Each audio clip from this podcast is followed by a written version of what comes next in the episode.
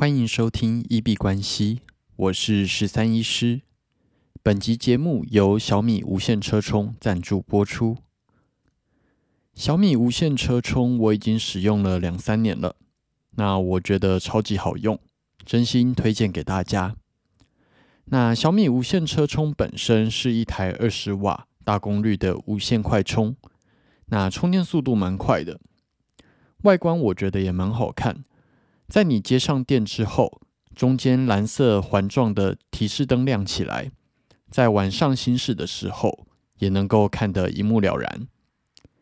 那在上车的时候，你只要单手就可以让手机夹紧，或者是把手机拿走，将手机靠近，感应电动变形夹就会自动夹紧，然后开始充电，驾驶导航充电。可以同时完成。每次下车的时候，手机电都是饱的，心情就很好，彻底解决了手机拿来导航，然后就没电的这个问题。至于安全性的部分，我自己使用到现在，手机从来没有掉下来过，即使在急刹车、经过减速带或者是路面颠簸的时候，也没有掉下来过。那这台车充，它随拆随装的特性，让你即使会换车或者是租车都很好用。除此之外，这个底座预留有接口，那你的手机如果没有无线充电功能的话，也不用担心，也可以做使用。而且我自己通常会把它夹在冷气口，那在冷气吹的状况下，再加上它自己配备的。散热功能，让电池完全不会因为充电过热而导致充电功率下降的问题。我自己觉得超级好用，那每次下车的时候，手机电都是饱的，心情就蛮爽的。那在这里真心推荐给大家，有兴趣的朋友都欢迎点选节目的描述栏去研究参考一下。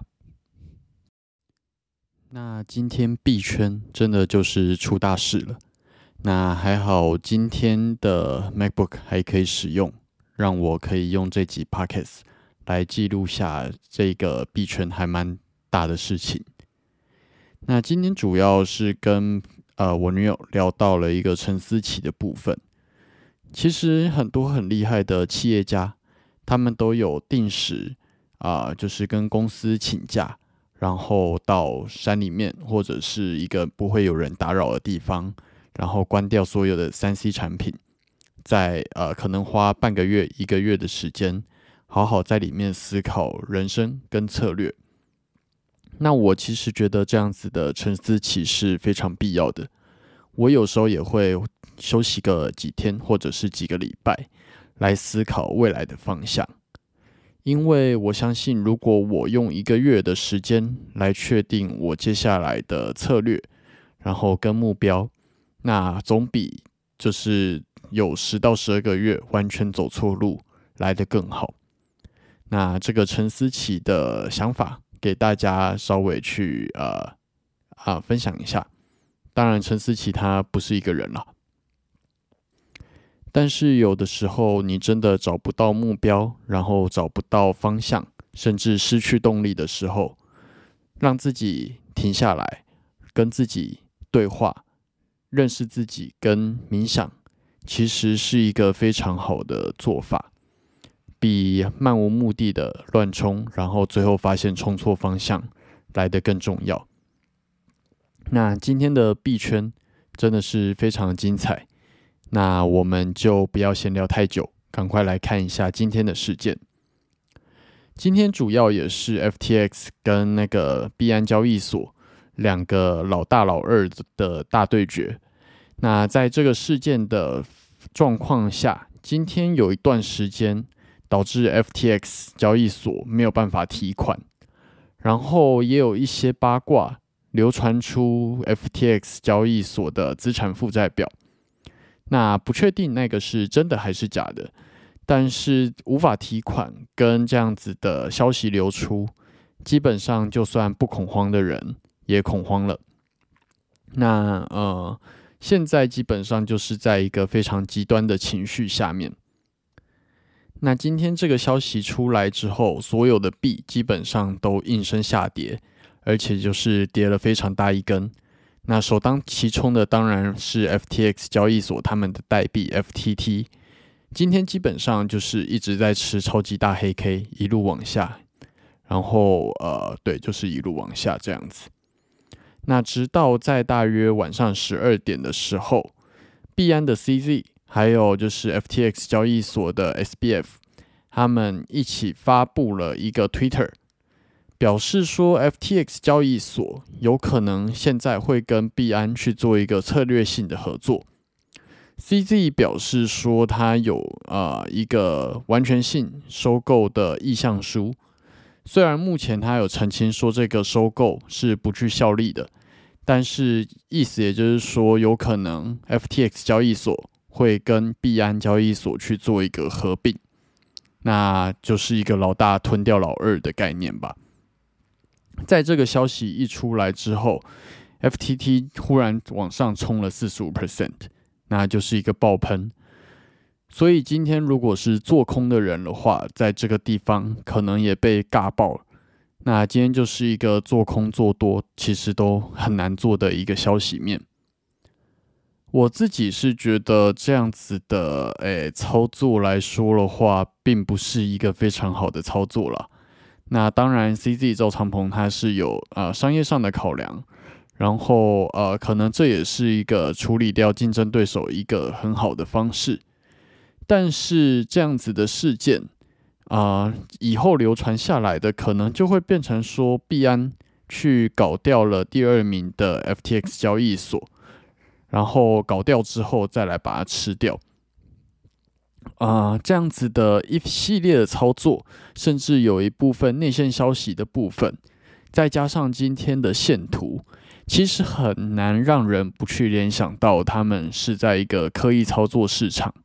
那有可能等到 FTT 大幅下跌的时候低接，然后再放一个消息，来让这个价格整个拉抬上来，让他们出货。以这样子的角度来说，其实我觉得真的会把整个虚拟货币币圈的名声给搞臭。那今天的线图，说实在，看到现在我是有一点点不寒而栗了，会觉得这个做盘，呃，再加上 Twitter 的部分，真的是做的有一点点太明显，有一点点在看台湾呃乡土剧八点档。或者是呃，好像应该颁个什么戏剧奖给他的那种感觉。那我自己是觉得，今天这样子的事件一定要记录下来了。那这个也是我们节目为什么要存在的原因。我们节目存在就是为了要记录这样子历史性的时刻而存在的。刚刚有提到 CZ 的收购意向书，他有提到目前还不具效力。所以他在评估完 FTT 的呃市值，然后 FTX 交易所它的资产跟负债之后，它还是有可能是可以反悔的。那到那个时候，市场一定还是会有一波非常大的波动。大家如果在这样子的消息面没有办法去掌握到的话，我觉得空手是一个最保险的状况了。那其实相信很多在玩币圈的人。都是把啊钱放在啊热钱包的部分，像是交易所。那如果冷钱包的部分的话，相对来说会比较安全。那你如果放在交易所，一定是放最大的，那可能就是币安跟 FTX 都会各放一点。那你在这个时候，可能就是会损失部分的资产。如果呃要的话，真的要去做一个资产的配置，看看有没有要先把 FTX 里面的钱去做一个避难。因为基本上我们是承受不起跟他们去赌这样子交易所倒闭的风险。那虽然它是一个世界第二大的交易所，当初认为概率是相当低的，但是说实在，在币圈就是没有一个就是概率完全是零的状况。那现在这样子的极端状况发生，大家还是要随机应变，尽量把损失降到最低。那也让我很惊讶的是，说就是赵长鹏 CZ 跟 SBF 一则 Twitter 的影响力竟然可以这么大。那呃，对，反正今天真的是币圈非常戏剧化，然后也很出人意料的一天吧。那我们先来讨论一下比较无关的美股。美股 S M P 五百今天呃跟币圈当然是无相关了，在录音当下收在三千八百三十三，今天涨跌幅正零点六九 percent。那需要提醒大家的是。啊，今天开始，美股的开收盘时间会调整成冬令的时间，所以会晚一个小时，从晚上十点半开始。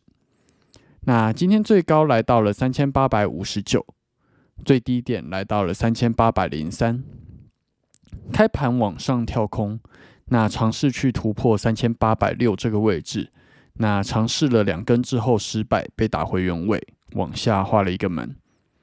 但是以日均线的部分来看的话，目前的 K 棒走势还是呈现一个 higher high higher low 的状况。那在今天仍然延续了这根红 K 的出现，相信对于多军来说会更有信心。那也希望它能够呈现一个多头趋势来挑战三千九成功。那今天美股基本上跟币圈就相对来说没有这么相关。今天币圈的波动跟热闹度。远远超过股票了。那我们先来看一下受灾户最惨的 FTX 交易所的代币 FTT，今天其实就是一个一路下跌的状况。那在呃前一天大概还守在二十二块美金这个位置，那今天直接跌了八十三 percent，从二十二点一一路跌到现在录音当下收在三块这个附近。收购消息啊，大概跌了八十三 percent 吧。那在晚上十二点收购消息公布的时候，一度有冲回二十一，那之后就一路跌到三块这样子。那呃，相对来说，币安交易所他们的代币 BNB 其实也没有占到太多的便宜。之前有一些人，他们可能就会去购买 BNB 跟 FTT 两个东西去做对赌。那呃，其实 BNB 今天也跌了四点六九 percent。今天在发布消息的时候，一度超级高的拉抬，拉到三百九十八这个位置。那今天最低点现在也几乎是在最低点的位置啊，大约是在三百一十二，也跌了八十，大概负二十 percent。所以其实 B M B 的部分今天也没有那样子大获全胜的感觉。那今天基本上所有的币种都有受到这个消息面的影响，比特币还有以太币基本上今天的波动也是非常的大。那现行基本上也都是跟着这些消息面的部分在做震荡。大哥比特币在录音当下收在一万八千七百二十七，今天涨跌幅负九 percent，一共跟昨天相比跌掉了一千八百五十一点。今天最高来到了两万零六百八十五，那最低点在一万八千三百三十三。那今天的波动大概有两千三百点的波动，那以这个呃股票大概是很难想象了，一天就是大概十 percent 的波动这样子。那今天消息面出现了太多的新闻，直接把我们前几天看到的 K 棒呃都破坏掉了。那今天 K 棒出现了超级大的黑 K，那目前是把前面的防守点几乎全部都贯穿，已经几乎回到了九月二十二号的低点了。这个走势基本上就是完全跟着消息面在走，所以我也没有办法做什么样子的评论，只是以 K 棒回到这个位置，除非它接下来若无其事的拉回原本的区间。不然，呃，有可能借着这一个消息，它就进入一个盘整，或者是要等待下一个比较明显的波段趋势，才有办法再做单。今天的小时 K 基本上呈现了非常漂亮的空头趋势，那受到消息面的影响很大，有可能你在十二点那一波就会忽然被尬空，所以，呃，如果你要做的话，其实现在最好我觉得是空手了。那如果你真的要做一个很短的单去追趋势的话，一定要做好止损。甚至来不及止损，直接滑价爆仓的风险准备。像今天十二点的时候，啊，传出收购消息，一度爆冲了一千两百二十四点，涨了六点二九 percent。那基本上，你如果是以一分 K、五分 K，甚至一小时 K 来做空的，大概全部都止损出场了。那之后又大跌了两千三百四十五点，跌了负十一，呃，跌了十一点三四 percent。那也要小心，CZ 如果接下来再发 Twitter 反悔收购的话，有可能又是一大波的下跌。来看一下二哥以太币，在录音当下收在一千三百七十三，今天涨跌幅也是负十二点三七 percent，非常大的一个数字。那跌掉了一百九十三点，今天最高点来到了一千五百八十，最低点在一千三百三十七，有大概两百四十点的波动，也是大概十 percent 到十五 percent。那 K 棒今天也出现了一个超级大黑 K，几乎把十月二十五号以来上涨的多头全部都吃掉了。那呃，今天也是跟着消息去做震荡，所以也其实很难以 K 线去做什么评论。但是相对比特币来说，还是比较强势一点，没有跌回九月，守住了大概前一个低点一千三百三十四。但是也有可能一个消息就继续破坏掉这个关键位置了。那如果破坏掉的话，也有可能会进入一个盘整。那我们也是等到下一个波段趋势出现。再来考虑做单，小时 K 的部分也呈现空头趋势，但是并没有比比特币漂亮，因为它的上涨力道基本上是比比特币在更优秀的，所以有时候往上它还是会出现呃没有一波比一波低的状况，容易尬到停损点。那如果你在十二点那波消息面尬呃进去的话，也是很有可能会被尬空。十二点传出收购消息的时候，一度暴冲了一百五十四，涨了十点八六 percent。那之后又大跌了两百四十六，啊，十五点五八 percent。所以，假如说你要做短单去追趋势的话，也是一定要做好止损跟滑价爆仓的准备。那当然，今天的呃币圈除了币安的 CZ，还有就是 FTX 的 SBF，可能有办法预测得到。那其他人应该都是完全没有办法猜到的。如果猜到，应该都已经杠杆开爆，变成世界首富了吧？那我自己的操作，昨天睡前是有把我的小小多单去上掉停损。那今天早上收到止损的啊简讯，是一个小亏出场，大概负十 percent。然后才看盘，才发现今天有非常不寻常的波动，然后再去看各个群组跟新闻，才发现，呃，对，今天发生了这么夸张的事情。那我今天基本上都是在空手看戏啦，那也不太敢乱动。那呃，在这种情况下，如果要去追空的话，风险也是大的。最后也是提醒大家，在币圈没有任何的剧本是零 percent。币安或者 FTX 这么大的交易所也有可能一系倒闭，那加密货币绝对也还是高风险的投资，甚至还有一些内线消息的疑虑，在这里还是要提醒大家，最近谨慎小心，那空手为上。最后我们进入 Q&A 的部分，我们的节目在 Apple Podcast 跟 First Story。上面都有开启文字留言跟语音信箱，如果有任何的问题想要询问、交流，或者是纯粹想要聊天拉塞，都欢迎留言。我们如果有看到，就会在节目中做出回复。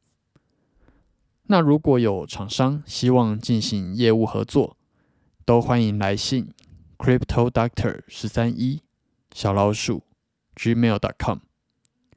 Crypto Doctor 十三一小老鼠 Gmail.com。好，那我们这集节目就先到这边。最后提醒：以上节目内容都只属于个人市场观察分享，绝非投资建议。我只为自己的钱包负责。加密货币属于高风险交易，请谨慎小心。